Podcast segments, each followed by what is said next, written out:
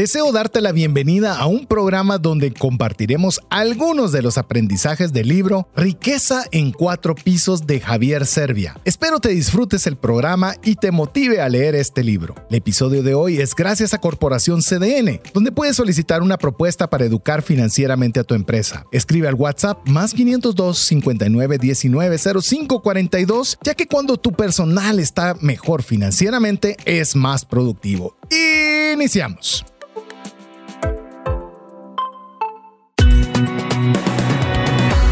Nuestra mirada va más allá de los límites naturales. Nuestro objetivo, darte herramientas que puedan ayudarte a tomar decisiones financieras inteligentes. Somos trascendencia financiera.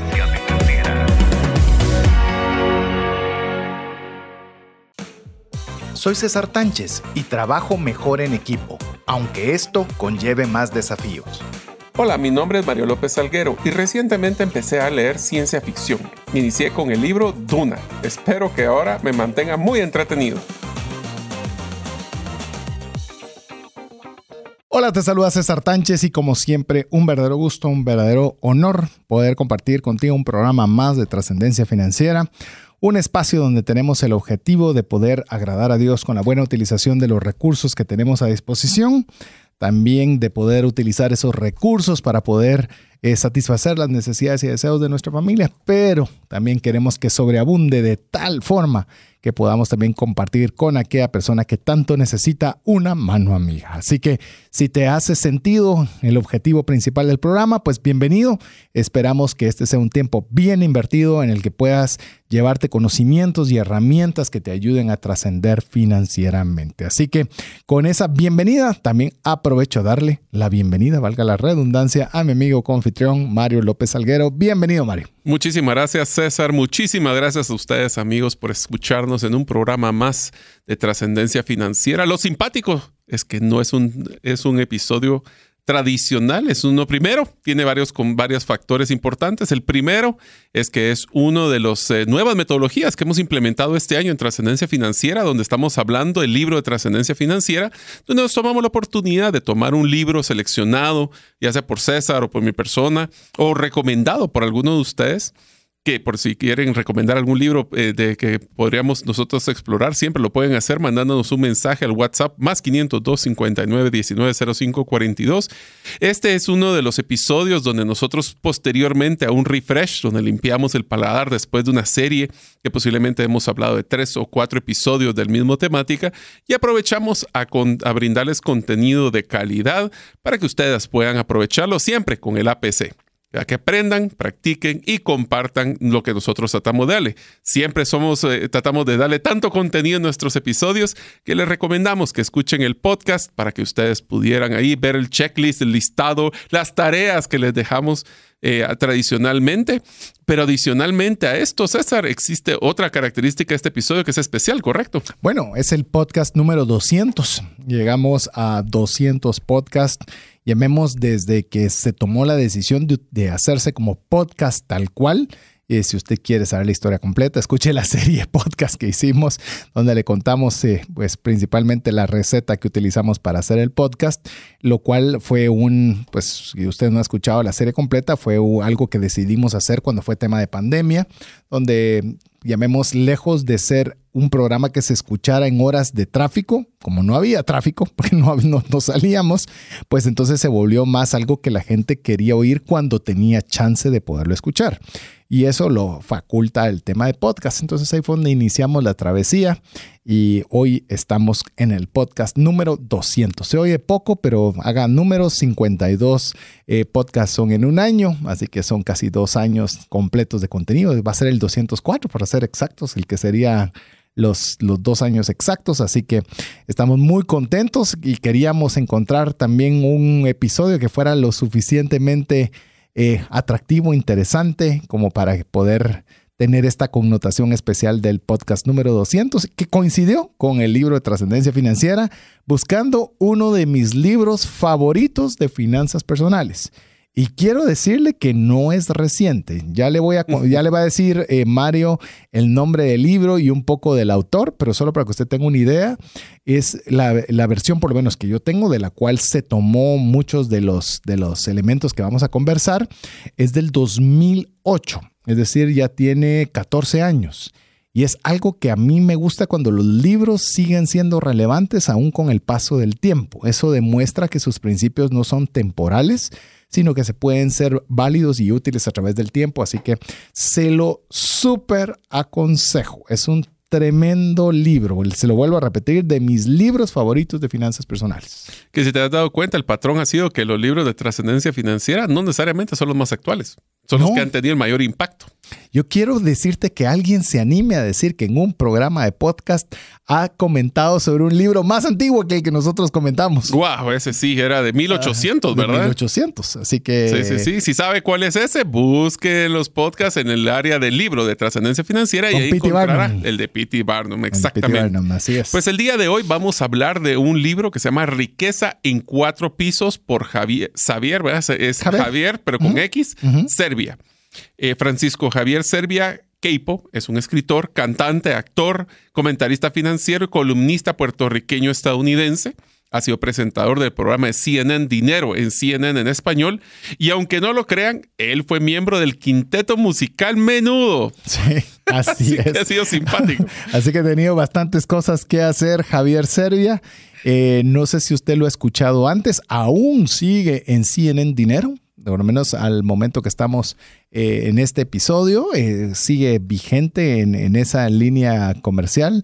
Eh, de, cuando usted ve la portada del libro a cómo está él, pues obviamente ya el pelo mucho más canado, pero le podría decir de los, tal vez de las fuentes, nosotros siempre hablamos de que nos gusta ser la, llamemos una fuente confiable de contenido financiero. Yo le puedo decir de las fuentes que yo he visto más fidedignas en el tema de dinero es Javier Servia. Así que creo que es alguien que usted fácilmente puede buscarlo y seguir aprendiendo. Pero lo que le animamos es a que lea este libro. Claramente es un libro bastante, bastante bueno. Solo para poderle decir eh, cómo, cómo es la dinámica si usted es primera vez que está sintonizando el programa. Eh, básicamente no llevamos un orden, a diferencia de los demás programas y series, donde más o menos llevamos una, una serie de ideas eh, interrelacionadas. Aquí son aprendizajes sueltos, como lo que usted subrayó en el libro. Y esas partes subrayadas del libro nos llaman la atención, eh, comentamos algo sobre el respecto y vamos sobre la siguiente idea. Así que este es para que usted se lo disfrute, vaya relajado y se la pase muy bien. Exactamente. O sea que lo que queremos es que como que estuvieran tomándose un café con nosotros y estamos discutiendo los aprendizajes y las partes importantes que hemos visto en este libro. Solo voy a hacer un pequeño resumen porque se habla de los cuatro pisos. Voy a hacer mención de los cuatro pisos porque creo que vale como preámbulo. Vamos a hablar, inclusive hay muchísimo contenido solo en el prefacio del libro. O sea que. Es decir, la introducción de los, hacia los cuatro pisos. Así es. Entonces, solo les voy a mencionar los cuatro pisos para que ustedes estén interesados en escuchar lo que viene. El primer piso, la supervivencia. El segundo piso es seguridad. El tercer piso es la acumulación y el cuarto piso final, la distribución.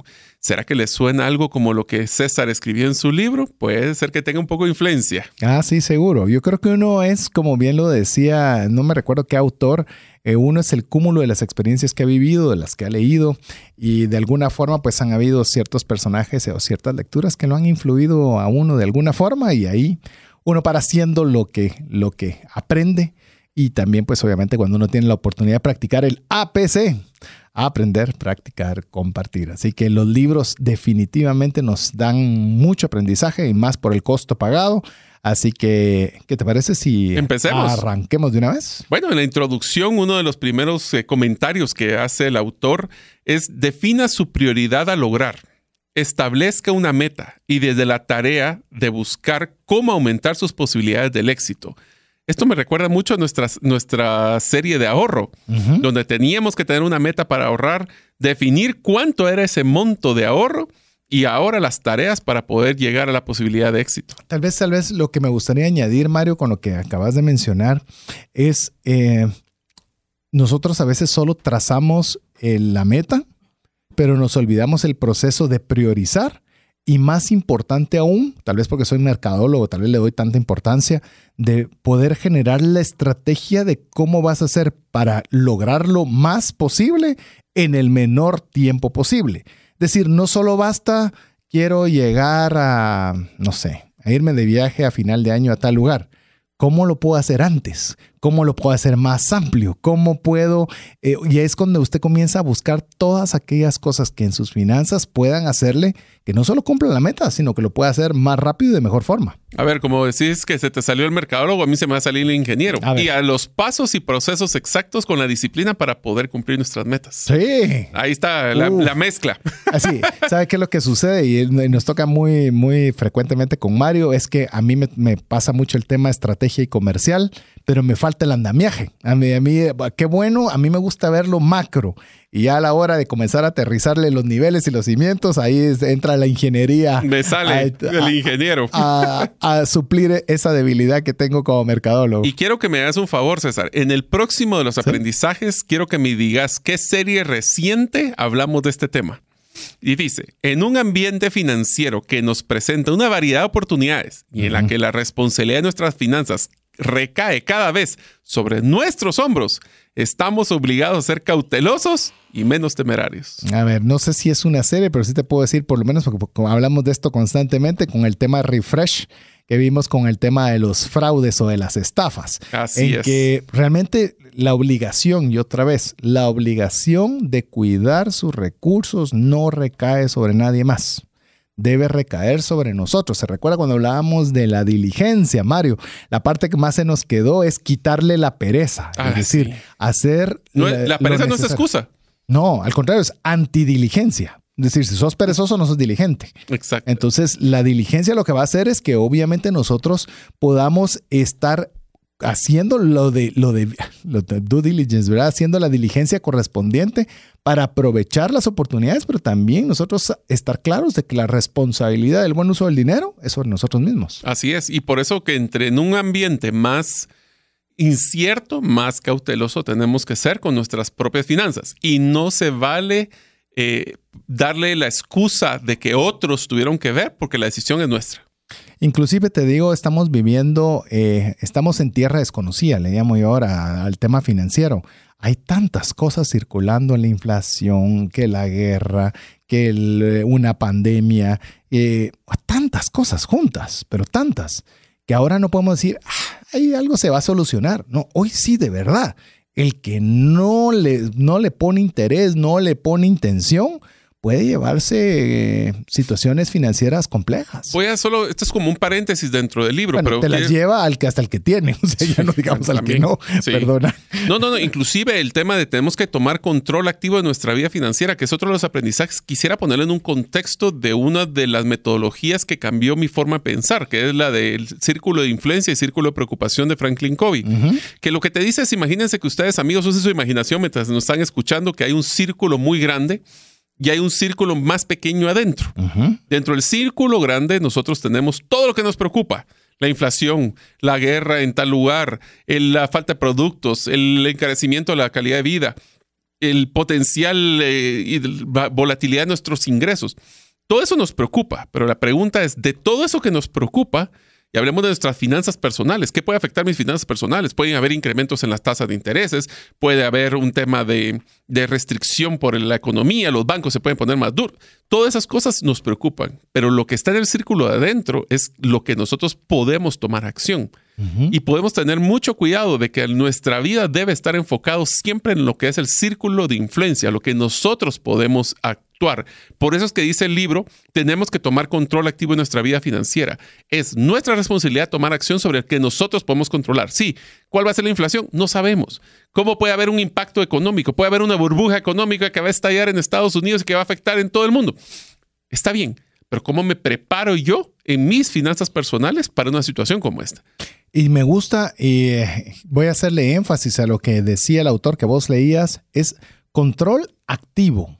Es decir, no es pasivo, no es en el momento que yo quiera, vamos a ver cuando las cosas estén complicadas. No, es, de hacerlo constantemente.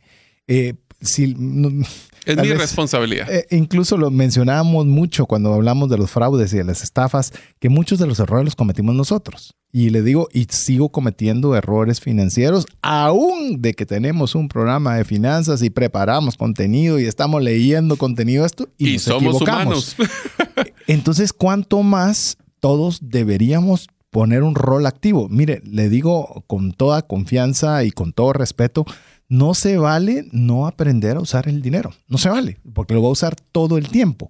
Si usted escucha el programa de Trascendencia Financiera todas las semanas, pues al menos usted está semanalmente afinando sus capacidades financieras. Si usted está leyendo un libro de finanzas personales, eso es lo que yo personalmente hago. Yo todos los años leo un libro de finanzas personales, uno mínimo, ¿verdad? Por lo menos para enterarme qué hay de nuevo, qué hay de viejo, porque estos son también clásicos de buen tiempo, donde uno puede estar encontrando ideas de cómo optimizar los recursos. Así que el tema de, la, de ser activo es muy importante cuando estamos hablando de la educación financiera. Y lo que acabas de mencionar se llama humildad intelectual, donde nosotros humildad sabemos... intelectual, me gusta. Es que no podemos pretender saber todo. Entonces, por eso es que tenemos que ser curiosos constantemente para aprender cosas nuevas. y aunque aprendices. Sí, es que al final del día, y te lo voy a poner así, nosotros si algo hemos aprendido de trascendencia financiera es que el conocimiento en un mundo exponencial como el que vivimos es un producto perecedero.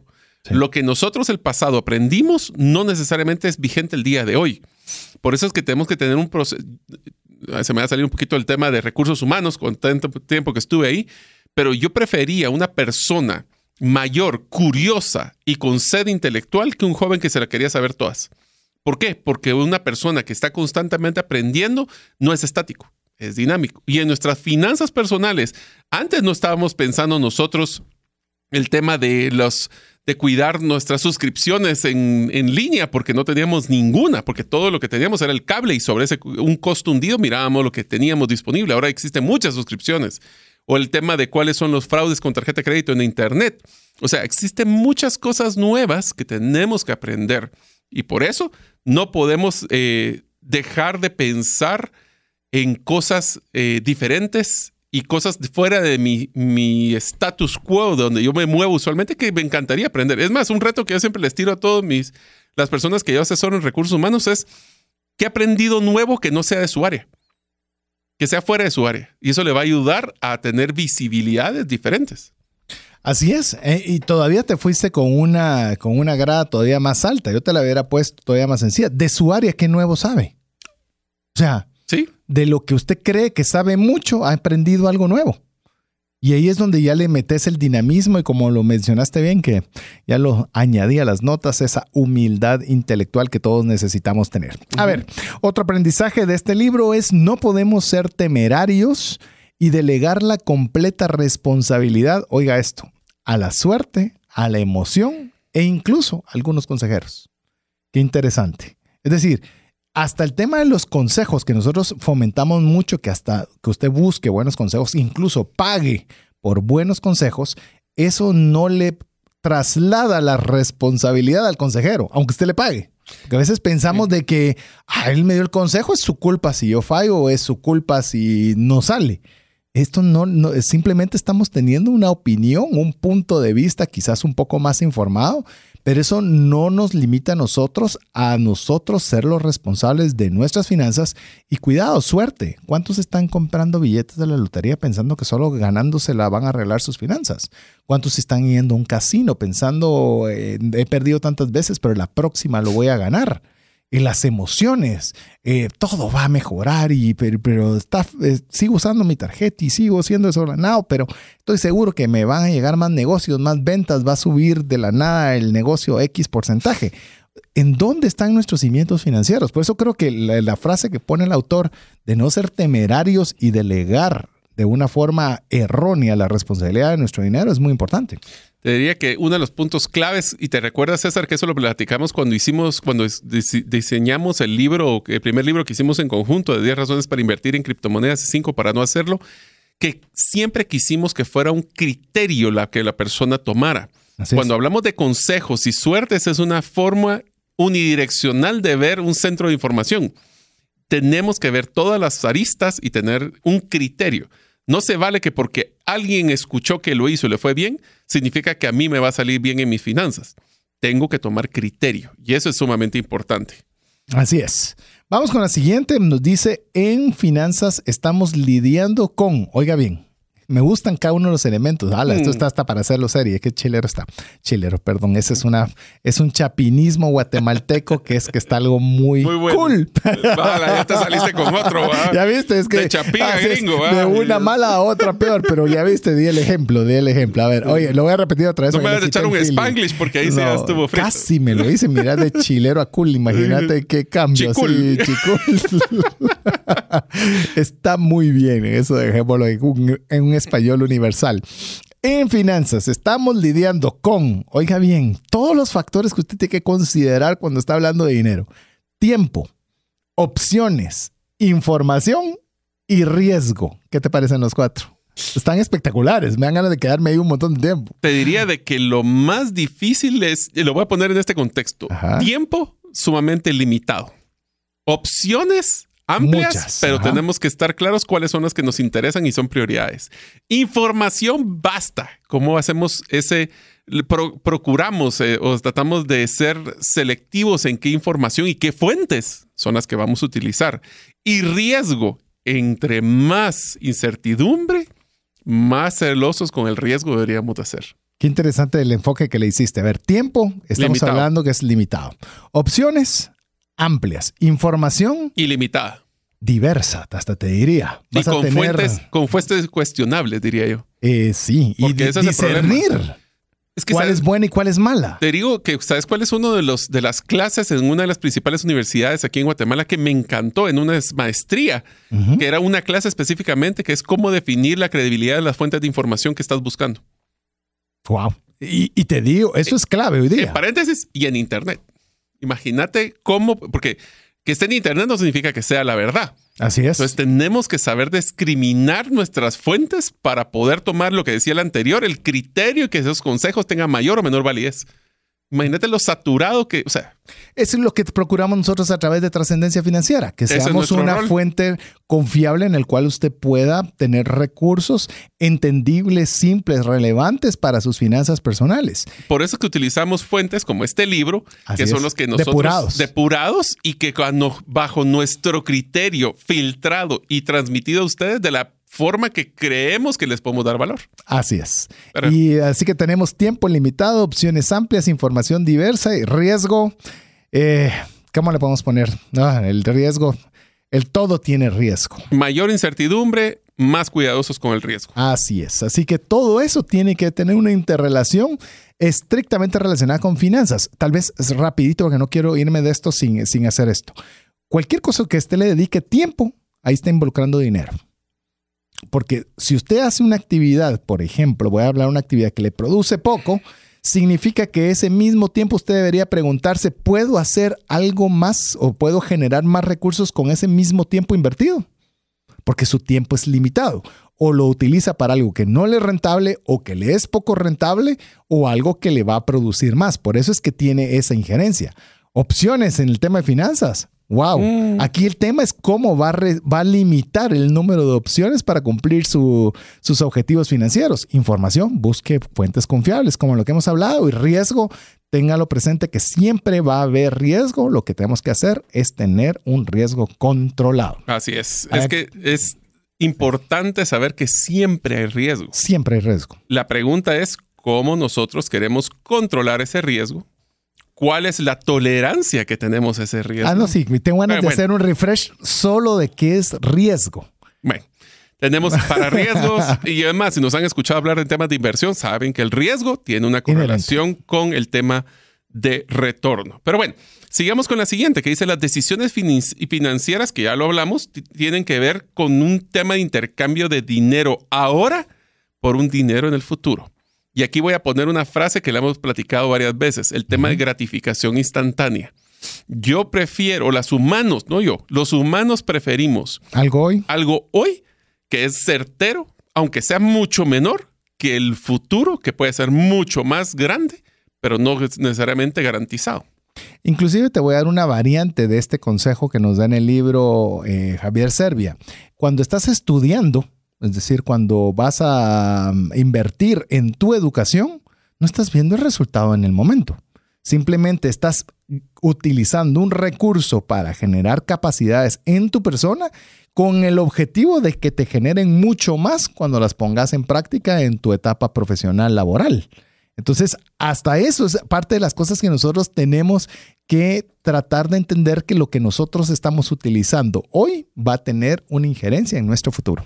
Así es. Es bien interesante cómo nosotros a veces tomamos las decisiones a corto plazo sacrificando el futuro. Así que ese es un punto sumamente importante. O tomando buenas decisiones a corto plazo sabiendo que vas a tener mejor retorno en el futuro. O sea, eso sería lo ideal. Ajá, pero es dos cosas que puedes, o sea, vos tomás una decisión financiera en cualquiera de los dos caminos. Decir, no, yo me acabo mis recursos hoy, bueno, sacrificaste tu futuro. Pero fuiste consciente pero tomaste la decisión. Tomaste una decisión. Lo peor es cuando queremos por simplemente llevarnos por la emoción de una compra por un descuento cuando podríamos haber hecho. Es más, una de las formas de tomar una decisión como este calibre es cuando tenemos que tomar una decisión si quiero financiar un producto que estoy comprando hoy. La gratificación viene hoy, pero el costo por no solo el financiamiento va a venir en el largo plazo. Por eso me da, me gusta, si a usted le gusta el tema de Bitcoin, por ejemplo, me gusta ver todas las, las, caricaturas que hacen, porque casi que todo lo que quieren comprar, dice, podría comprar más, más Bitcoin con este dinero. Entonces me da risa ver cómo todo hay una asociación de presente con futuro. Pero bueno, lo que sí es increíble es que se nos fue ya el primer segmento, impresionante. Hoy ha sido quizás la vez que lo he sentido que se ha ido muy, muy, muy rápido. Pero bueno, así de rápido va a ser el espacio en el que le vamos a pedirle a usted favor que nos escriba, que no nos haga sentirnos solos y nos escriba al WhatsApp más 502 59 19 05 42 y se haga usted presente y que nos cuente qué le está pareciendo de momento el libro de Javier Servia en el cual estamos hablando La riqueza en cuatro pisos. Estamos de vuelta en breve con usted. Cuando llega una enfermedad, surgen dos preocupaciones, la financiera y la salud. Tener el seguro médico adecuado te permite concentrarte en lo más importante, recuperar la salud. Contrata un seguro que te dé acceso a los mejores hospitales del mundo y con cero deducible en hospitalizaciones en Guatemala. Solicita el tuyo al WhatsApp 5995 4444. ¿Sabías que según Employee Financial Wellness, un empleado ocupa más de 144 horas laborales al año lidiando con problemas personales de dinero? Mejora la productividad de tu empresa proporcionándole a tu equipo educación financiera. Solicita una propuesta al WhatsApp más 502 59 19 05 42. Decisiones financieras diligentes que honran a Dios y provean recursos para nuestras familias y prójimo. Escríbanos al WhatsApp más 502 59 19 05 42 y díganos si ah, no le pasó a usted igual que a nosotros que sentimos que se fue volando el tiempo. Increíble. Este primer segmento ni lo sentimos. Es más, hablamos con Jeff en los controles para preguntarle si no se había equivocado realmente en marcarnos el tiempo y resulta que no. ¿Qué te parece, Mari? De que no lo sentí. Mira, eh, aquí Javier Servia nos está dando una definición de riesgo. ¿Por qué no la lees? Está interesante. Ok, vamos a empezar entonces con el tema del riesgo. Y dice, el riesgo es la oportunidad y la libertad que tenemos para elegir. Interesante, ¿verdad? Al final creo que el tema de riesgo es una decisión personal de cuál es mi tolerancia a la incertidumbre. Pero es, una, es la oportunidad que tenemos para tomar una decisión. No existe riesgo si es que nos toca hacerlo porque nos toca hacerlo. No, Ahí no hay riesgo. eso, ya está hecho. Es gimme, es un dado. Entonces, esa decisión entre la oportunidad y la libertad que tengo para decidir es la que te va a definir cómo es el riesgo. Interesante. sí, nos deja con la inquietud de hacer un refresh sobre el tema de riesgo, pero ya lo platicamos bastante en el segmento anterior. A ver, otro, otro. Eh, Perdón, y esto solo seguimos en la introducción. No hemos ni siquiera entrado a ninguno de los cuatro. Ya vamos a entrar a los cuatro, sí. Pisos. Y, no sé cómo le vamos a hacer, pero ya vamos a llegar. Dale. A ver, dice otro, con, otro consejo del libro. Hay personas que tienen problemas financieros en la cara, pero los ignoran por completo. Si estos no se atacan, llevan a la persona a la bancarrota que yo creo que viene sumando mucho a lo que hablábamos de que hay que tener un cuidado activo de las finanzas. Y tal vez lo único que llamemos que quiero todavía sumar a lo que ya dijo el autor, tiene toda la razón. Muchas veces tenemos los problemas financieros serios y creemos que se van a pasar, que simplemente eh, ahí se resolverán, ahí en el camino los arreglamos. Y esto lamentablemente no es así, es como una bola de nieve que conforme van avanzando se van poniendo peor y los desastres son más grandes conforme los dejamos avanzar más. En pocas palabras, ignorar un problema financiero, lo único que va a hacer es volverlo más difícil. Sí. No va a desaparecer, no es arte, arte de magia que si no lo veo desaparece. No es aquí como lo que decíamos de fuera de la vista, fuera de la mente. No. Pues puede estar fuera de la mente, pero no de la realidad. Sí, esa frase no la voy a aplicar aquí porque no, No, sí, sí la aplica. Fuera de la vista, fuera de la mente. Está fuera de mi Bueno, mente, pero sí. no va a estar fuera de la mente de los demás. Ni fuera del bolsillo, ni, Ni fuera, fuera de los proveedores, ni es. fuera de los acreedores, no. Yo puedo ignorarla, pero el resto no la va a ignorar. No. Así que ese es el Y, punto y importante. vendrá con todo. A ver, dale A el ver, próximo. Dice, hoy día se disfruta de más las cosas, mejores autos, computadoras, celulares, pero estamos peor que antes porque tenemos más deudas, trabajamos más, no tenemos ahorro y nos falta el tiempo para estar con nuestra familia. Ufa. En pocas palabras, y entonces, ¿cuál es nuestra felicidad? Qué tremendo. Y esto estás hablando de 2008. No crea de que eso fue por el estado de cuenta que le llegó el mes pasado. Es decir, eh, nos hace reflexionar, ¿verdad? Nos hace reflexionar si realmente en esa búsqueda de mejores y más cosas y mejores de, eh, poniéndolo con entre comillas, ¿será que no estamos dejando tiempo? Estamos dejando. Yo, yo les digo, me he puesto a pensar y, y Mario está en esa, en esa etapa adelantado a mi persona. Veo a mi hija que está por cumplir 15 años y digo, uy, ya falta poco para la U, ya falta, ¿cuánto tiempo realmente va a estar conmigo en casa? O sea, me entró un, un asunto de, y tal vez por ir a demasiados afanes de trabajo, demasiadas cosas, uno se pierde ese limitado tiempo que están en casa. Y lo digo, Mario va adelantado porque su hija está más, son más grandes que las mías. Entonces, amigo, es donde nosotros tenemos que dejar, amigo, amiga, perdón, no voy a agarrar a las amigas también fuera de mi comentario, eh, de, ver realmente si a veces por perseguir darles, no qué sé, un mejor teléfono, un mejor par de zapatos, quizás estamos sacrificando lo más importante y estando más comprometidos. Eh, ah, vale la pena que lo pongamos a sopesar. El final del día es como decíamos en eh, un episodio, no me acuerdo cuál era, de que las personas que están al final de su vida lo que se más se arrepienten es de todas las cosas que hablamos en la segunda parte de esta frase, no en la cantidad de dinero o tiempo que tuvieron, no en la cantidad de dinero que tuvieron, sino en el, El tiempo. tiempo. que no aprovecharon con la familia, eh, endeudarse por cosas triviales, como platicábamos, mire su closet y cuánto de esas cosas realmente usó una o dos veces, eh, en temas de cómo no dejarse vencer por el tema de la emoción en las compras, en pocas palabras, trabajar más para generar dinero, ¿para qué? Así es. Recuérdense ese concepto de para qué. Esta, esta frase va a ser rápida porque está divertida. No hagas del uso de las tarjetas de crédito un deporte. O sea, aquí no es deporte competitivo ni de, ¿cómo se llaman los, los que son así peligrosos? Así, Extremo. Extremo, no lo haga. Así que no voy a... Lo voy a poner de otra forma chistosa. De tanto pasar la tarjeta, no la vuelvo un arma mortal. Paso, lethal weapon. Sí, tenemos que tener mucho cuidado. Ahora divertido. vamos a la siguiente. Dice, sabemos que el ahorro es importante, pero tratamos al dinero como una papa caliente en el bolsillo. Entre más rápido salga, mejor. Estas están frases así, one-liners. Ese es un buenas. Y lo peor es que yo me identifico, porque si te das cuenta, yo evito tener dinero efectivo en la bolsa para tratar, o el ahorro lo hago, lo trato de invertir, o lo trato de no tener a la mano porque siento que me lo voy a gastar. Es más, Le con- encontramos camino siempre. No, eh, todos de una u otra forma. Mario fue como el que él se puso hoy en el pelotón de fusilamiento. Yo estoy consciente que si vos no haces eh, mentalmente un esfuerzo, vos caes fácil en esta categoría. Totalmente. ¿verdad? Totalmente. Entonces, amigo, volvemos a lo mismo, estar cuidando activamente nuestras finanzas. No crea que, ah, es que ellos de plano no les dan ganas de nada. Nada, ni el mejor teléfono, ni la mejor computadora, ni el mejor carro, nada se nos antoja, va, Mario, nada.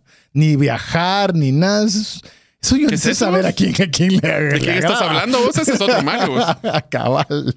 Vamos con la siguiente. Creemos que el dinero es eterno y si por un momento pensamos que puede faltar, entenderíamos que debemos ahorrar. Qué frase está así como para que usted lo ponga en un tweet, así bien sencilla. Creemos que el dinero es eterno, pero si pensamos que en un momento puede faltar, entonces entenderíamos la necesidad del ahorro. Vaya si no, no quiero ni añadir mucho, está muy, muy, muy concreto. Dejémoslo ahí entonces. El ahorro permite expandir el acceso a fondos para la inversión. En pocas palabras, si tengo el dinero disponible, voy a poder tomar acción en las inversiones, en la inversión que puede ser de financiera, que crea producción y la producción genera trabajo y trabajo beneficio por compartido. Si no tengo yo ese ahorro, pues voy a tener que empalancarme y entra otro tipo de cosas. Entonces el ahorro no solo es por tranquilidad, como mencionaba la frase anterior César, es también como para oportunidad para generar riqueza compartida. Así es, si nosotros queremos realmente ser de bendición para otros, imagínense, con el producto de su ahorro, usted puede invertirlo para poder crear producción, la producción genere trabajo y ese trabajo, eso no lo dijo Javier Servia, eso lo añadió Mario, pero ya lo añadí yo a mis notas, que está muy bueno, y ese beneficio sea un beneficio compartido para varios. Me parece genial. Imagínense el nivel de importancia que puede tener ahorro. Ahora, el autor también nos hace dos preguntas seguidas, así que se las voy a leer seguidas cuidado y no se, no se vaya a poner nervioso con las dos preguntas. ¿Qué harías si perdiera el trabajo? Pregunta, pregunta número dos seguidas. ¿Qué ingresos tienes? O sea, a mí la, con la primera te estaría así, listo. ¿Qué haría si perdiera su trabajo? Si su respuesta es ponerse nervioso y decir, no sé qué haría, Ahí es donde tenemos que poner las barbas en remojo, decían los abuelitos, y comenzar a obviamente tomar una, una decisión, decir, bueno, entonces tengo que ser más estricto en el ahorro. Entonces tengo que em-, emprender una o tener una nueva fuente de ingreso. Ah, entonces tengo que profesionalizarme para buscar una nueva destreza, para buscar otras oportunidades dentro o fuera de la empresa. Pero hasta que no te pones así de frío, quizás sentís que todo está bien y nunca tenés la necesidad, entre comillas, de moverte. Me gustaría que le compartiera, César, el estudio que, has mencionado varias veces sobre el cuánto es que no tienen las personas en Estados Unidos disponibilidad de un ahorro de X cantidad de dinero. El 67% de norteamericanos, de acuerdo a la última entrevista de, la Reserva Federal de Estados Unidos, no tiene el equivalente a mil dólares sin necesidad de endeudarse. Mil dólares. En Estados, yo sé que nosotros en los países latinos mil dólares puede sonar mucho, pero en Estados Unidos mil dólares no es nada. Póngale mil de lo que quiera. Mil en su de lo que quiera, va a ser sumamente poco y no lo tienen eh, disponible en ahorros y no tienen que endeudarse para una emergencia de mil dólares. Terrible, ¿va?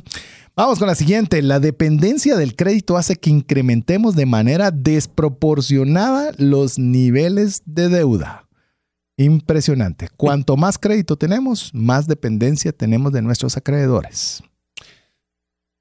Como tenemos que considerar esto como un mm. cheque en blanco, entre más disponibilidad tengo, más libertad me doy para poder aprovecharlo, usarlo y depender después de lo demás. De es que sabes cuál es el problema del crédito de consumo. Voy a hablar del crédito de consumo específicamente. Sí. Cuanto más recursos tenés, más recursos te dan para poderte endeudar.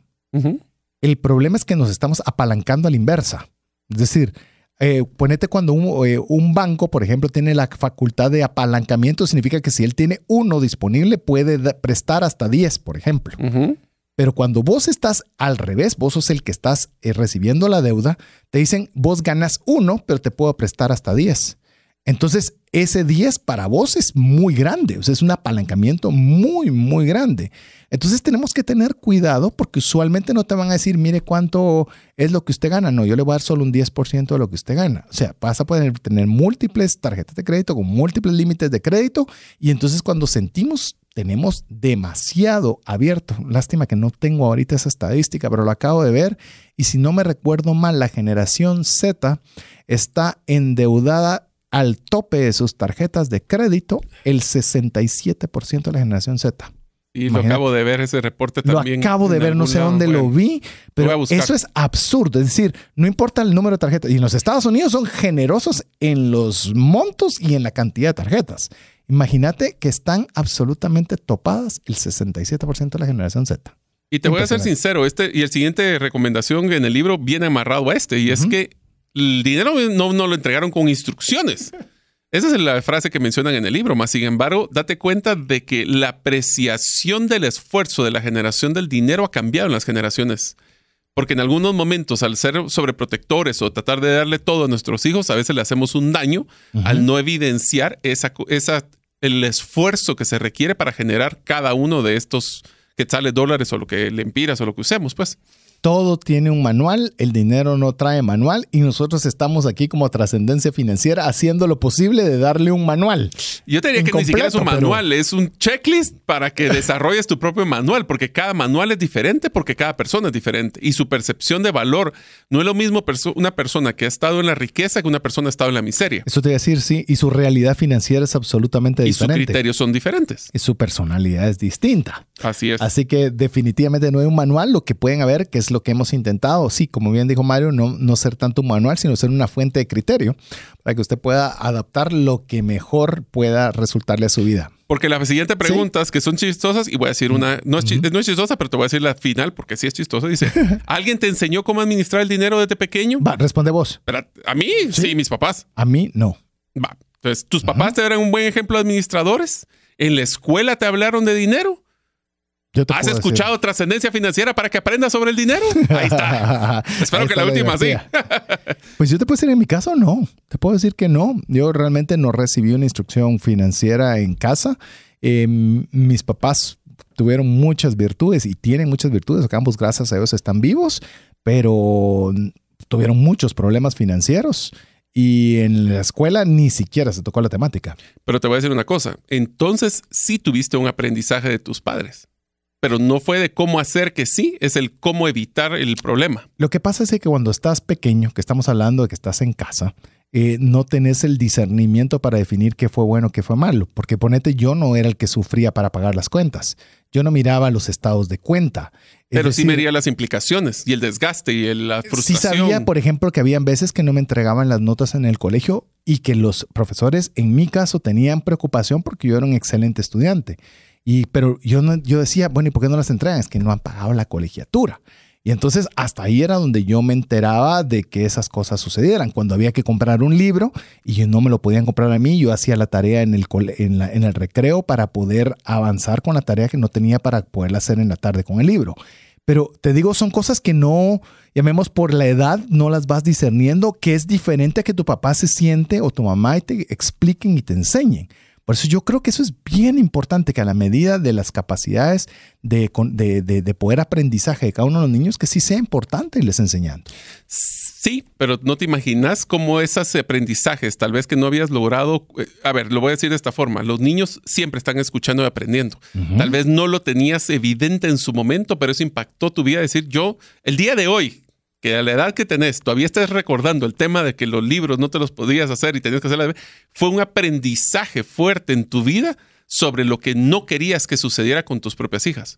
Entonces es un aprendizaje subliminal, es un aprendizaje, te lo voy a poner con un ejemplo que yo hablo cuando me invitan a las graduaciones de algunos colegios o de algunos cursos de jóvenes y siempre les digo, yo a ustedes les ruego a Dios que tengan pésimos jefes porque así como ustedes van a aprender de los buenos jefes en todos los libros, quiero que aprendan de los malos, de las cosas que no tienen que hacer.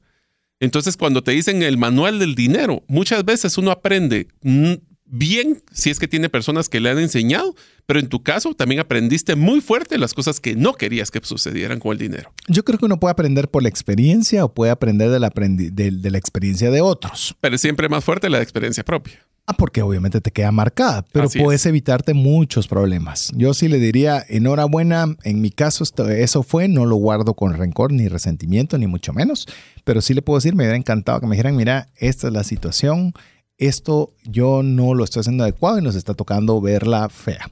Yo lo que ah, espero es que cuando manejes tu dinero no hagas error A, error B, error C. Y así yo lo cometo después porque no lo quiero yo entender, sino por mi propio pellejo, Ah, esos son otros 10 pesos. ¿Sabes qué es lo que pasa? Yo creo que todos nosotros como papás, ahora que vos sos y yo también soy papá, eh, el aceptar errores es complicado. Es porque difícil. Es sumamente complicado porque te demuestra que...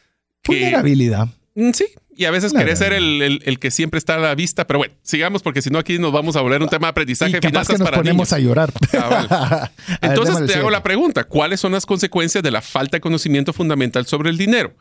crear un caldo de cultivo para el error, fraude y ser víctimas de los escrupulosos. Ah, qué interesante. Es casi lo que estuvimos hablando, en el episodio anterior.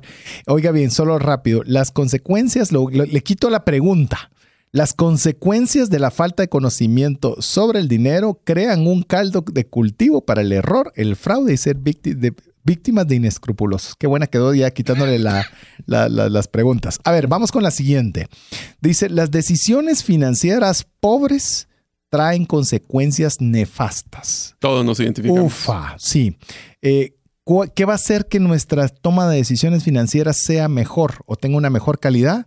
El conocimiento. Conoceremos la verdad y la verdad nos hará libres, pero la verdad no llega gratis. Hay que buscarla, hay que estudiarla, tiene que escuchar los programas de trascendencia financiera, tiene que leer los libros que leemos en trascendencia financiera, tiene que leer los refresh. Todo eso lo debe usted hacer para que usted la calidad de su decisión sea mucho mejor. Se va a equivocar. excusa, y no es excusa la ignorancia. Hoy más que nunca, en esta era, es imposible. así es. Yo todavía te digo, cuando yo estaba comenzando a aprender de finanzas personales, habían tres libros.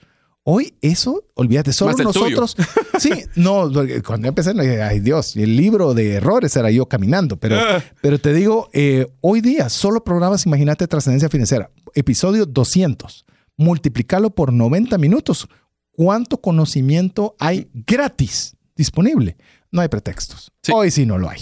la siguiente es uno que mm, lo pongo en resumen. Lo que deseamos tiene un costo. Y como dice en el libro, tener una casa es positivo, pero esto será con el estrés por las nubes, al borde de un infarto, pensando cómo pagar la cuota cada mes. ¿Valdrá la pena? ¿Valdrá la pena? ¿O hay otras formas? Así es. Yo le eh, tal vez aquí, obviamente no vamos a entrar en un tema amplio como el tema de compra o casa o no, pero aquí lo que dice el autor es no vale la pena perdiendo la paz financiera. No a decir, se compra una casa y la va a hacer eh, por cuotas, trate que sea una cuota cómoda. Es decir, que la pueda llevar con relativa tranquilidad. Pero si le va a robar el sueño en la noche, eh, mejor rente en paz. Mejor tenga renta en paz. Vamos con la siguiente. Mira, eh, solo un paréntesis. Acuérdense que el dinero trabajan para obtener dinero. ¿Para qué? ¿Para que morirse de un infarto? ¿Para que estén con problemas de salud? ¿O realmente para vivir la vida que deseen? Así es. Pero bueno, no te permitas estar en una situación financiera donde no tengas espacio para maniobrar. Y eso lo hablamos mucho cuando estábamos hablando del proceso de ahorro y el proceso, te recuerdas, el take home, cuando hablábamos de cuánto nos llevamos a la bolsa en temas de, nuestros salarios. Si tienes cuotas fijas muy altas, tu ingreso variable, tu ingreso que tú puedes tomar decisiones mes a mes, se te vuelve sumamente corto y te deja poca maniobrabilidad para poder tomar decisiones. Quizás por eso es que en mi caso, eh, usted ya lo ha oído varias veces y ya tiene buen tiempo a escuchar el programa, es que me gusta la liquidez. Procuro estar lo más líquido posible. Liquidez significa el, el dinero disponible para poder hacer algo, invertir, pagar, comprar, lo que usted quiera. ¿Por qué? Porque le da permiso de maniobrar. Es una le da un poco más de flexibilidad. Entonces, yo no estoy diciendo que siga mi ejemplo, lo que le, sí le puedo decir es que siempre tenemos que procurar no estar justos. A veces me dices que mi presupuesto ahorita está justo, no puedo. Ese, ese mm. justo es bien peligroso. Procure cómo abrir ese espacio que le permita maniobrar de una forma un poco más relajada. Así es. Entre más entre menos flexibilidad tengamos en nuestros ingresos, más alto va a ser el estrés. Eso sí te lo prometo. Esa está buena, está para, para Twitter. Andamos hoy, hoy tuiteando mucho. Además, cada una de estas debería ser tuiteable. Muy bien. Así es. bueno, hablamos de una siguiente. Cuando la situación financiera se pone difícil, hay dos opciones. La bancarrota o tomar acciones de medidas extremas. Así es. Y bancarrota no es opción en muchos de nuestros casos en, en nuestros países. Así que tenemos que tomar a veces decisiones difíciles aunque no nos guste. Tener razón. Esto está en un contexto norteamericano en el cual esta es un salvaguarda. En muchos de nuestros países latinoamericanos no, es una opción. Entonces, pero lo importante es la bifurcación que nos plantea el autor. Es, si las cosas están difíciles, no, le, no, se complique. Hay dos alternativas. O se va por el camino espantoso o toma decisiones extremas para corregirlo. No hay, no hay, no hay más. Así es. Así que tomemos acción. Vamos con el siguiente consejo que nos dice el autor. Si desea mejorar su situación financiera, oiga, aquí está la, antítesis de lo que acabamos de mencionar. Haz sacrificio y cambia tu estilo de vida. Haz sacrificios. Esa parte no nos Vive gusta la vida que puedes pagar. Así es. E incluso más sobria. Más sobria. Si nosotros realmente nos diéramos cuenta, no sé si a usted le ha pasado, pero eh, yo qué sé, Hubo una camisa que estaba metida hasta el fondo y después de que se puso a ordenar por fin su closet se dio cuenta que ahí estaba. Y nunca le hizo falta. Nunca le hizo falta. Ya cuando la encontró, ah, ve, tenía esta camisa que tenía rato de no utilizar. Le puedo asegurar que la enorme cantidad de cosas que tenemos realmente no las necesitamos. O sea, qué bueno tener algunas de ellas, pero, pero se va a dar cuenta que puede prescindir fácilmente de la enorme mayoría de cosas. Voy a, no voy a mencionar el, el, episodio, pero búsquenlo, donde por eso le pongo la tarea, que aunque sea no tan fácil, busquen en donde nosotros hablamos sobre tratar de hacer gastos solo para impresionar personas a las cuales no les interesamos. Así es. Así que esos son pro, eh, ejemplos de esto. Hay que prepararse, motivarse, informarse, ya que son la clave que queremos tener para una seguridad financiera. Ese es otro de los aprendizajes. Ya lo platicamos anteriormente. Escuchen Trascendencia, hay 200 episodios ahí hay mucho contenido que ustedes pueden utilizar. Hagámoslo a la inversa, lo que acabas de leer del autor. Eh, solo voy a cambiar el orden. Si nosotros queremos tener seguridad financiera, la clave es prepararse, motivarse e, informarse. Qué interesantes están. Esas tres cosas me gustan. Usted quiere, debe prepararse, sí. Motivar, si no tiene motivación, no va a poder hacer mayor cosa. Y sin la información adecuada, no puede tomar decisiones de calidad. Así es. Uno de los temas que hablamos de la independencia o trascendencia financiera, como se llama este programa, es el tema de ser sostenible en el tiempo. Por eso, lo que el autor lo que dice es, el objetivo no es llegar primero a la independencia financiera, es llegar con una buena solidez y que haga más difícil el caerse. Qué buenísimo, ¿ah? no es trascender, es mantenerse en trascendencia. Así es. Y, qué interesante porque a veces, yo no sé, amigo o amiga, cómo lo ha pensado Esa usted. es la introducción del libro. Sí, no, pero ya el último tenemos las cuatro nítidas. Ahí sí ya no hay para dónde. O sea, tiene que salir o tiene que salir. lo que yo quiero decirle con el tema de lo que decía Mario es, mire, a veces nos equivocamos y ahí fue. Tal vez, tal vez mi libro podría ser otro de los que usemos para el libro de trascendencia financiera, aunque no lo hemos tratado todavía en un segmento mm. similar. Pero yo por eso le puse el libro más rápido y más lejos en sus finanzas. A veces queremos llegar rápido sin pensar en la distancia. Y cuando usted quiere llegar más lejos es otra logística. Es decir, yo quiero estar mi vida financieramente bien. Ah, vaya, entonces no importa que llegue en cinco minutos, porque yo voy a una carrera de largo plazo. la pregunta es, ¿quieres llegar rápido y caerte rápido? Es correcto. O querés llegar despacio, pero y mantenerte. Y mantenerte. O sea, eso te diría que es lo principal en ese sentido. Así es. Así que bueno, ya vamos a llegar a, nuevamente al segundo, eh, eh, la segunda pausa, el segundo segmento. Pero antes de eso me gustaría, Mario, ahí eh, vamos a hablar del primer piso en el cual estamos, vamos a hablar sobre la supervivencia, pero básicamente eso se refiere a survival, que así es como se dice en inglés, que es un acrónimo y tal vez si querés solo mencionamos cuáles son para, como para platicarlas brevemente cuando regresemos. Ok, lo menciono rapidísimo. Esto fue hecho por un soldado estadounidense que asocia el acrónimo de la palabra survival y lo aplica a las finanzas personales. Solo lo voy a mencionar. S, seguridad. U, usa tus sentidos. R, recuerda dónde estás. V, vigilante sin pánico. I, improvisa. D, valora la vida. A, asimila y actúa como, como los del lugar. Y L, lee lo básico. ¿Qué te parece? Chan, interesante.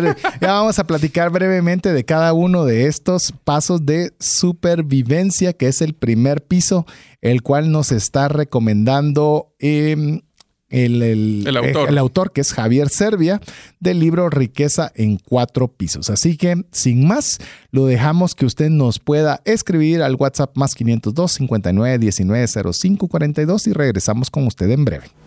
Una sola enfermedad puede acabar o destruir considerablemente el patrimonio que te ha tomado una vida construir. No permitas que eso suceda y contrata un seguro de salud que te permita tener acceso a los mejores hospitales del mundo y con cero deducible en hospitalizaciones en Guatemala. Solicita una cotización al WhatsApp 5995 4444.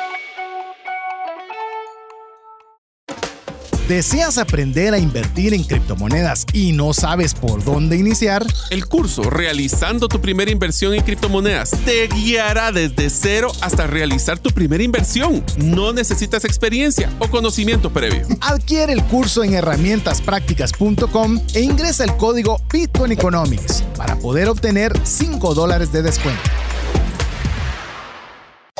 Mensajes vía WhatsApp 502 59190542. Así es, queremos agradecerle el favor de su audiencia. Si usted no nos escribe, sentimos que le estamos hablando al aire. Así que si usted nos quiere motivar eh, para que podamos hacer lo mejor que podamos cada programa. La forma en la que usted lo puede hacer es escribiéndonos al más 502 59 19 05 42. Y estamos eh, de vuelta con el primer piso de los cuatro pisos que describe Javier Servia en su libro La riqueza en cuatro pisos. Y Mario le describió como un soldado estadounidense asocia un acrónimo de la palabra survival que esto es real, o sea, un sol, es parte de lo que les enseñan eh, pues, en parte de su entrenamiento y que se hizo un, el, es decir, el autor hizo una adecuación de un entrenamiento militar para poderlo poner en las finanzas personales con cada una de estas palabras survival. Así que Mario, te dejo nuevamente que las describas con alguna breve explicación de cada una de ellas. Ok, survival empezamos con la S, que era seguridad. En la seguridad hablamos como la comida, el agua, el lugar como el cobijo o la casa donde vivimos y mantener nuestro estado físico. Eso es clave. Esos son los que nos van a mantener vivos. Seguridad. Sí, o sea, la S. Sí, es el piso básico es este. Así es. Sobre eso vamos a construir. La U, que esa es usa tus sentidos, comprende la situación antes de cualquier decisión y moverte. Sé paciente, yo lo pondría, está claro el contexto donde estás tomando la decisión. Sí, eh, básicamente si querés solo comentamos rápido, así vamos avanzando. Yo creo que alguien que no sabe cómo está su situación no puede tomar decisiones adecuadas. No ¿Te recuerdas que hicimos cuando hablamos de indicadores? Sí, los Ahí estamos hablando. Si usted quiere saber de cuáles son los indicadores principales para conocer su salud financiera, métricas financieras. Métricas financieras. Ese es el episodio. La R. Recuerda dónde estás. Establece tu posición y familiarízate con el ambiente. Siempre tienes que saber dónde estás parado. Yo creo que nos repetimos el mismo, episodio de métricas financieras. Si usted no sabe dónde está, va a ser muy difícil que usted pueda hacer buen uso o aprovechar al máximo sus recursos. Para saber a dónde voy, necesito saber dónde estoy. Así es. Hasta en rima me salió. ¿Qué te pareció? La R. Ah, bueno, esa ya le dije. ¿Recuerdas dónde estás? Ahora va la V. Vigilante sin pánico. El pánico es tu enemigo en situaciones de sobrevivencia. Si te descontrolas, destruyes tu habilidad para tomar decisiones inteligentes. Te vas por la emoción, reaccionas a partir de tus sentimientos y la imaginación. Tu corazón le opaca al cerebro. El pánico te drena de energías y te causa sentimientos negativos. Cuidado con nuestras emociones. Están por algo, pero eso no significa que nosotros no tengamos que tener esa tranquilidad racional para poder tomar decisiones financieras inteligentes. Cuanto más pánico, más necesidad de tener esa tranquilidad mental. Así es, así que la I es de improvisa. Hay que ser creativos para improvisar. Una roca puede sustituir un martillo. Me encantó esa frase. Ese es un ejemplo donde podemos decir, bueno, a veces para poder colocar un, una, un clavo podemos utilizar desde un martillo, una piedra, hasta un libro. Así que depende cómo tú quieras ser de creativo para solucionar tus problemas. No tienes que ir a comprar el martillo. Utiliza otra cosa si no tienes para el martillo. Y si no tenemos disponibilidad de A, busca B, C, D o Z. Así es. Entonces, vamos ahora a la A. Asimila y actúa como los del lugar. Donde fueres, haz lo que vieres. Si son tuiteables, son todos tuiteables. Si ellos viven en el área es porque han adaptado al ambiente. Eso nos da pistas sobre cómo sobrevivir. Si yo quiero poner mi casa en un lugar totalmente aislado, va a haber problemas de recursos, que no va a llegar la energía eléctrica, no va a llegar el agua, pero ese era el lugar donde yo quería. Bueno, veamos cómo está el resto y tratar de adecuarse a esa situación. No hay que tratar de ser el más inteligente de la cuadra. Si usted ve que alguien ya está haciéndolo de una forma bien en un lugar que es desconocido para usted o en una situación que es eh, desconocida para usted, pregunte. Va a poderse ahorrar muchos golpes de experiencia en lugar de aprender de la experiencia de otros. es lo que mencionabas. ¿Para qué tengo que yo desgastarme en los problemas para encontrar la solución si tal vez alguien ya los encontró y los hizo antes que yo? En pocas palabras, por eso es que nosotros el APC es tan importante porque usted puede compartir y ayudar a que otros puedan eh, evitar esos problemas. El último es la L del survival es leer lo básico. Es mejor aprender lo básico para sobrevivir antes de entrar en un ambiente de riesgo. En pocas palabras, si ni siquiera sabes algo básico, ten cuidado porque te puedes meter en lugares donde no sabes por dónde vas a parar.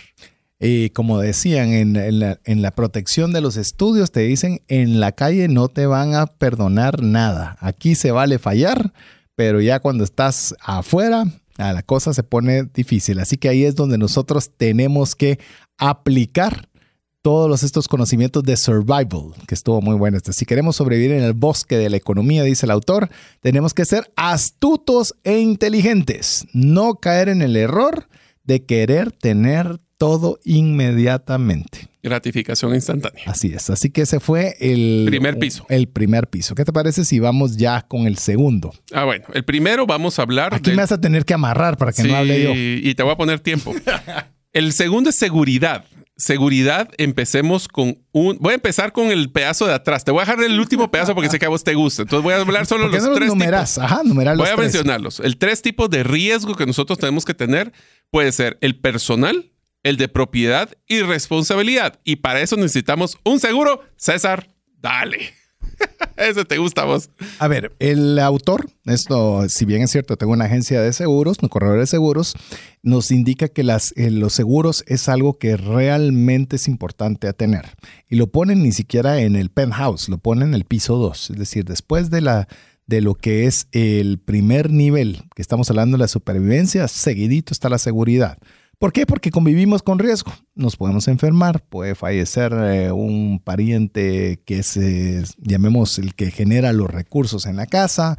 Eh, podemos tener situaciones financieras complejas sumamente fácil. Podemos con nuestro vehículo, ah, pero es que mi vehículo es viejito y a nadie le importa. Sí, pero si le pega un auto que vale medio millón de, de va, va a ser algo que definitivamente le va a afectar. Entonces, yo le digo, es algo que tenemos que tomarlo con la seriedad del caso.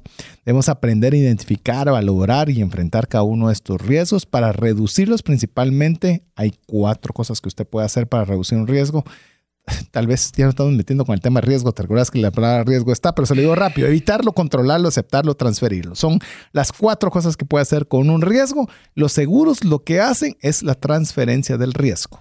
Todas las otras demás, si usted no toma una decisión, está decidiendo. Está, decidiendo, en riesgo. Es que está decidiendo aceptarlo. solo te voy a poner un ejemplo. Yo puedo decidir que voy a tener, a no voy a contratar un seguro por la eventualidad de que le caiga un coco a mi vehículo. ¿Puede suceder? Sí, sí puede suceder. ¿Qué posibilidades hay que suceda? Mínimas. Entonces yo decido asumir la posibilidad de que eso suceda y no lo transfiero pero hay ciertas cosas que son realmente, que pueden ser obviamente mucho más probables que salgan. Tres, esas, tres, esas tres que estamos hablando de probabilidades son la personal, la propiedad. quién, cómo se va a cubrir ese riesgo en caso de, hablemos de muertes, enfermedades o incapacidad. Así es. Muerte, sí va a ser, pasar, sí, sí o sí. Así es. Enfermedad, muy es probablemente. altísima la probabilidad e incapacidad es un poquito menor, pero de que es alta la probabilidad es alta. Así es. El segundo es propiedad, no perder el valor de que tanto sudor nos ha costado, como por ejemplo lo que es el vehículo, la vivienda o inclusive nuestro negocio. Saben que hay seguros para negocios, por si no lo sabían. Así es. Es más, pueden ir con una de, las agencias que yo conozco, muy buena gente, el dueño, a veces un poco peleador por nosotros, pero ni modo, eso es lo que es su trabajo.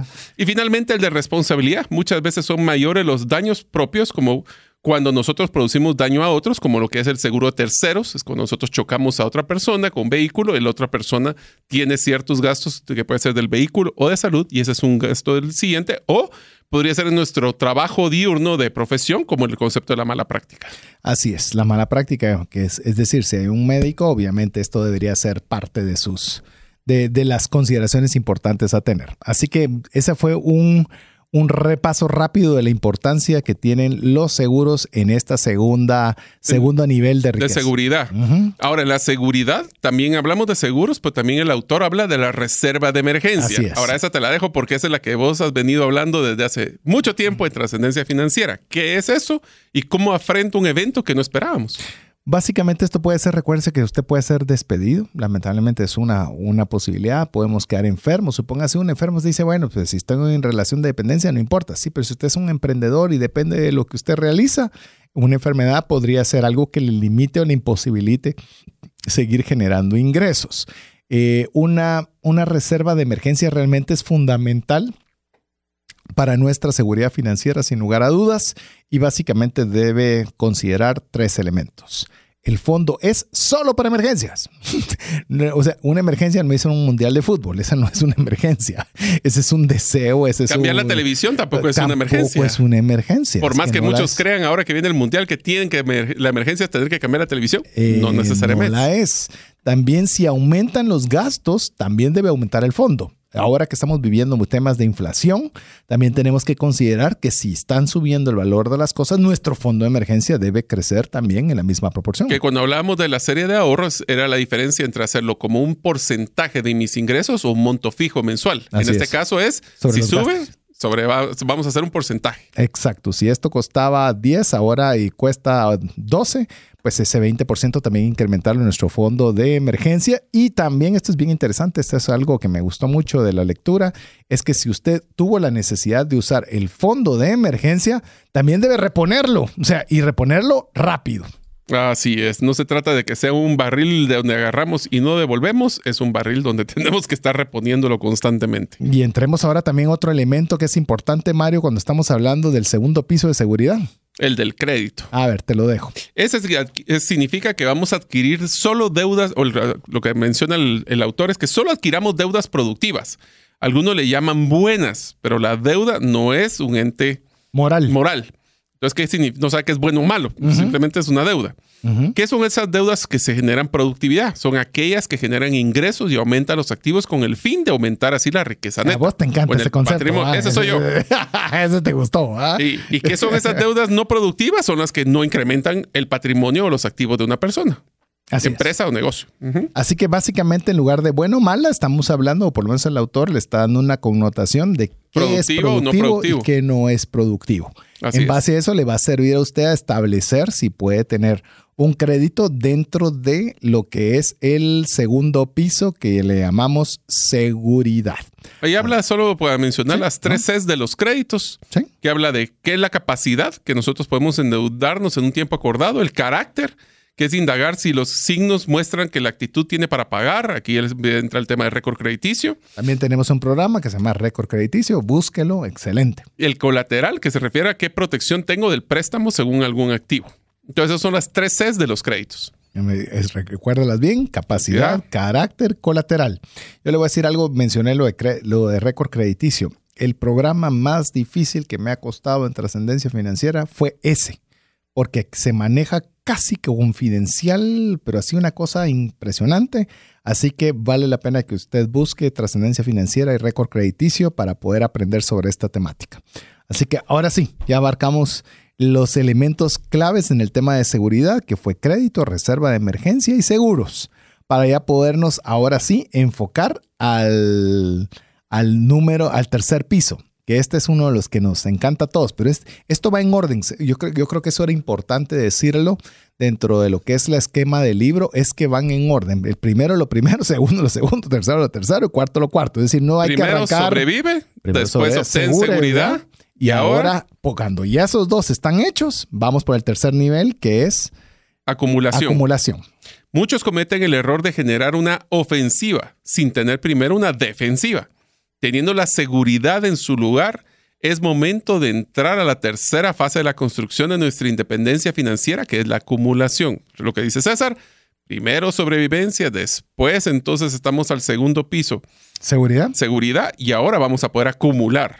Dicen que, como me gusta el deporte, dicen que los grandes equipos se arman de atrás hacia adelante. Es decir, primero se arma bien la defensa y, no, y usualmente todos quieren meter 100 delanteros. Pero dicen, los buenos equipos arrancan desde el portero. Así es.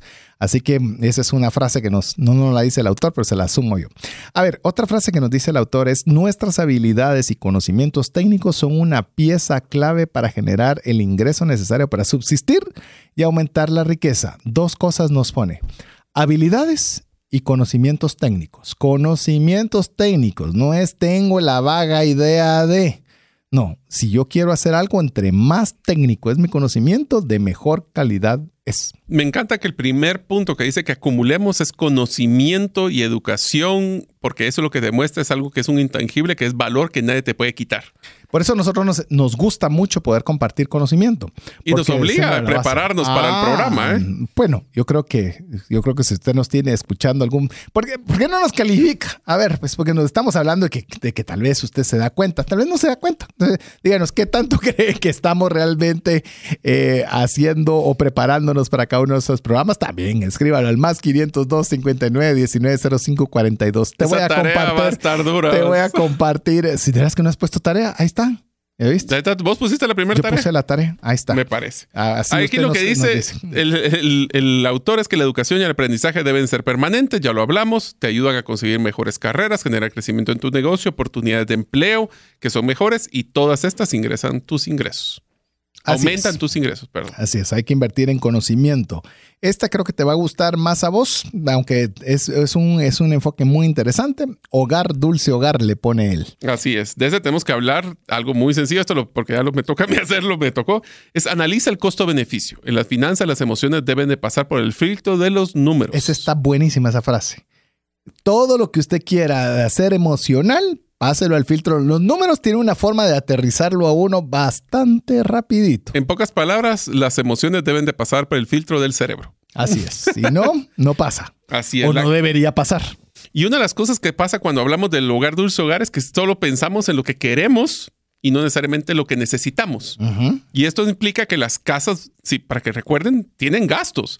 No solo se trata de pagar la hipoteca o el, gasto de los que se tiene que hacer, sino que también hay costos de mantenimientos y hay que tratar de mantener esos costos bajos.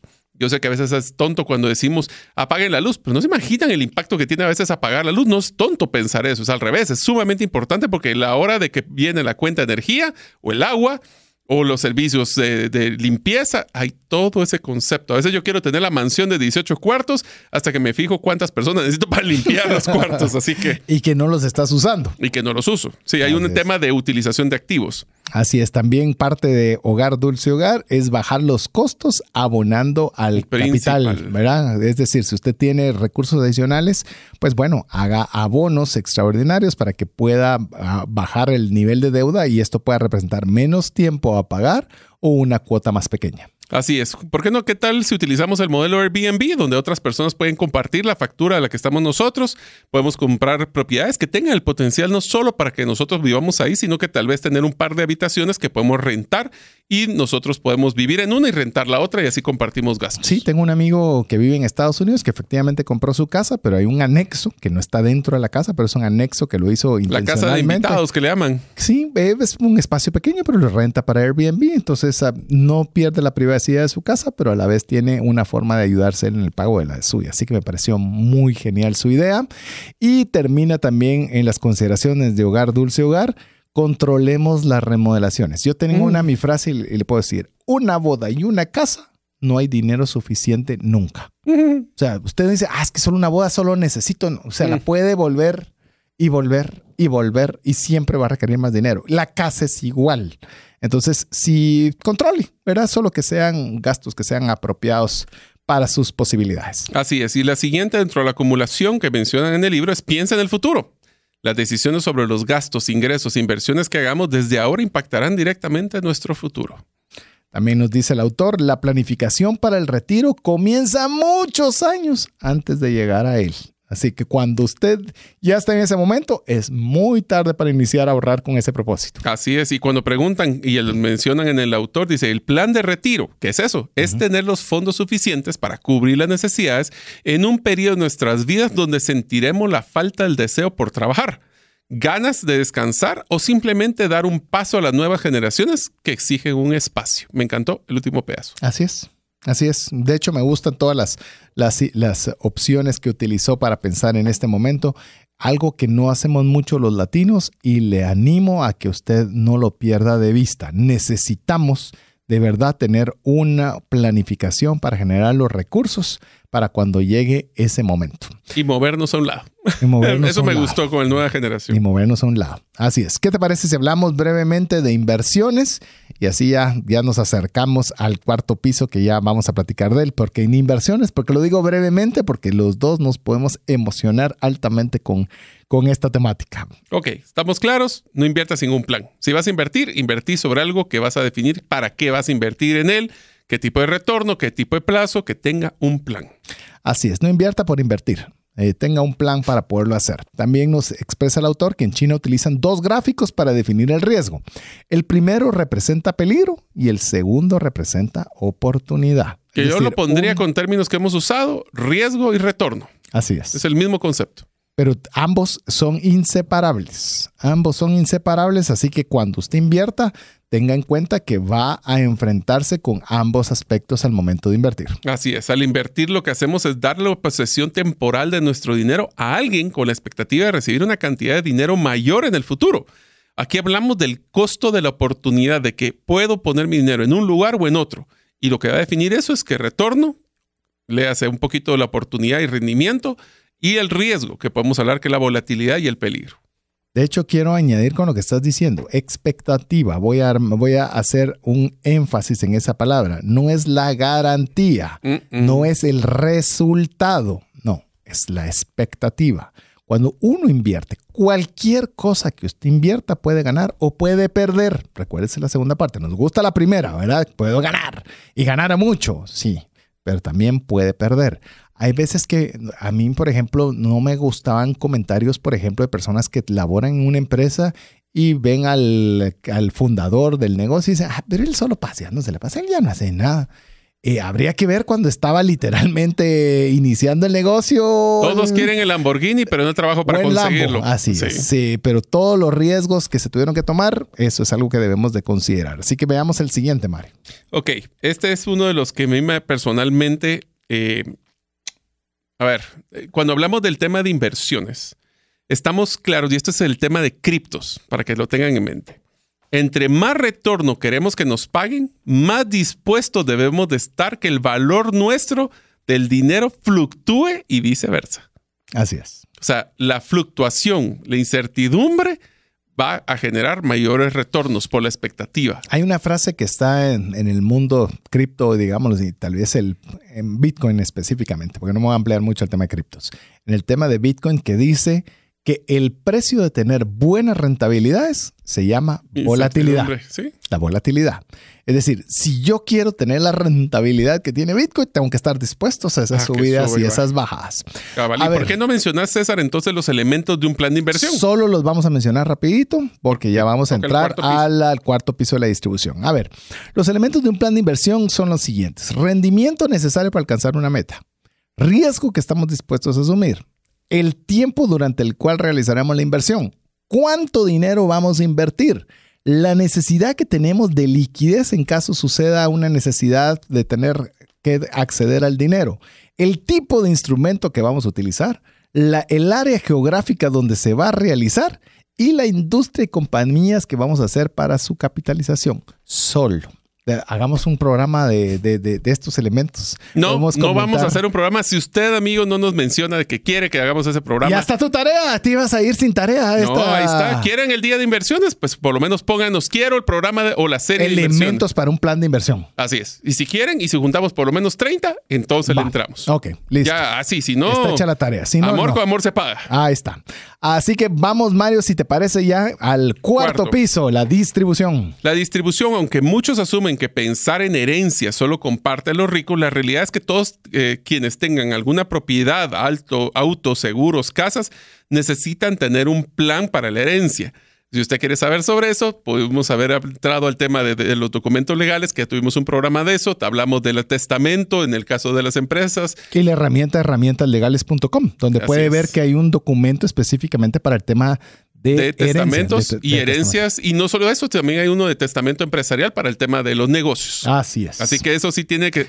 Y por favor, de una vez sepan una cosa, el no dejar claro genera problemas. Ah, sí. Si dejándolo claro es complicado, ya dejando áreas grises. Se vuelve complicado y hemos visto muchas familias con César romperse por temas de áreas grises sobre legados. Así es. Así que si se da cuenta, es el cuarto piso, pero es un cuarto piso importante. Sin cuarto piso no hay edificio. Cierre círculos. Así es. Si ya te esmeró toda su vida en dejar un patrimonio, deja el patrimonio bien hecho. El otro es el plan para la herencia, es el proceso que de arreglar la transferencia de las propiedades que posee, así como la de toma de decisiones. No solo es ir a dejar las cosas tiradas, es cómo se deben tomar esas decisiones sobre ese activo. Esto es como cuando heredas un negocio a otra persona, querés que se mantenga la esencia del negocio, pues tienes que decir qué significa eso. Incluso puede llegar a tal nivel que usted podría dejar incluso un fideicomiso para el cual tome las decisiones sobre los bienes que usted está dejando, pues, pues usted puede considerar de que Tal vez no va a tener un hijo extraordinariamente administrador de lo que usted, como usted lo ha sido, y quiera dejar a alguien que simplemente sea un gestor de todos esos recursos. Deja recursos, más no deja la toma de decisiones. En el caso de ser necesario, de una forma ordenada, establecer quién es el que determina cómo los beneficiarios con el fin de lograr que se cumpla la voluntad, minimizando los costos así financieros y emocionales que pueden involucrar esta transferencia. Y aquí le voy a poner peor. Y en el caso de Guatemala, el no dejar claro esto genera una carga de trámites legales que va a ser sumamente pesada para los que quedan. El autor nos dice la forma más simple de dejar clara la transferencia es a través de un testamento lo que hemos estado diciendo. Más claro no se puede. Un testamento es un documento en el cual se especifica lo que queremos que se haga con nuestros patrimonio, nuestro legado, nuestras propiedades, cuando nosotros ya no estemos. Inclusive en algunos países, como en el Guatemala, en el testamento también se coloca y se detalla qué debe de pasar con nuestros hijos, especialmente menores de edad. Que como bien se especifica para quienes tienen dependientes menores, es importante designar quién será el guardián o el tutor. Así que, así como usted lo escuchó, le hicimos un repaso rapidísimo de todo este libro. Obviamente le pusimos nuestra salsa y nuestras frases al libro Riqueza en cuatro pisos de Javier Servia, en el cual evaluamos estos cuatro niveles que se los decimos rápidamente. El nivel uno es la supervivencia, el segundo es seguridad, el tercero es eh, acumulación y finalmente el cuarto piso es la distribución. Así que con esto, Mario, llegamos al final del programa, la pasamos otra vez fenomenal y lo sentimos rapidísimo. Amigos, espero que ustedes sientan que cada piso les va a ayudar a construir un mejor legado, un mejor patrimonio, que trasciendan financieramente, pero hoy aprendí algo muy interesante, de forma sostenible. No solo se trata de trascenderse, se trata de mantenerse en la trascendencia en el tiempo y que ustedes el día de hoy como nosotros hayan aprendido temas que les van a ayudar en su vida personal y empresarial. Así que amigos, muchas gracias y esperamos verlos en la próxima serie. Así es, ya estamos preparándola, espérela muy pronto, que ya ahí estamos en pleno proceso. Así que en nombre de Mario López Salguero, Jeff en los controles, el famoso Jeff en los controles, su servidor César Tánchez, esperamos que el programa haya sido de ayuda y bendición. Esperamos contar con el favor de su audiencia la próxima semana, si así lo permite. Mientras eso sucede, comparta este podcast con algún amigo. Así que que Dios le bendiga y nos vemos en la próxima. Por hoy, esto es todo. Esperamos contar con el favor de tu audiencia en un programa más de Trascendencia Financiera. Esta es una producción de iRadios Guatemala Centroamérica.